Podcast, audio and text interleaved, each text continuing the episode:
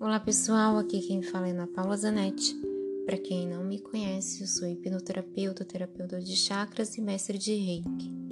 E é sempre um imenso prazer estar aqui com vocês compartilhando do meu conhecimento sobre os chakras. E neste podcast vamos falar sobre o chakra cardíaco, conhecido em sânscrito como Anahata, que significa invicto e inviolável.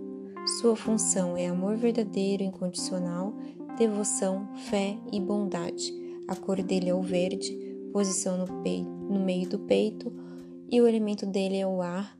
O mantra é o Yan YAM e o órgão responsável é o timo.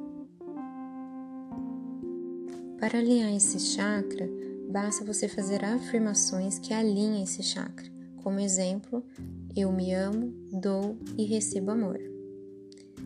Repita essa afirmação durante o dia. Uma atividade muito boa para alinhar esse chakra é ir a algum espaço que tenha muita natureza, verde. Fique um tempinho de 5 a 15 minutos que você vai conseguir alinhá-lo. Bom, vou ficando por aqui.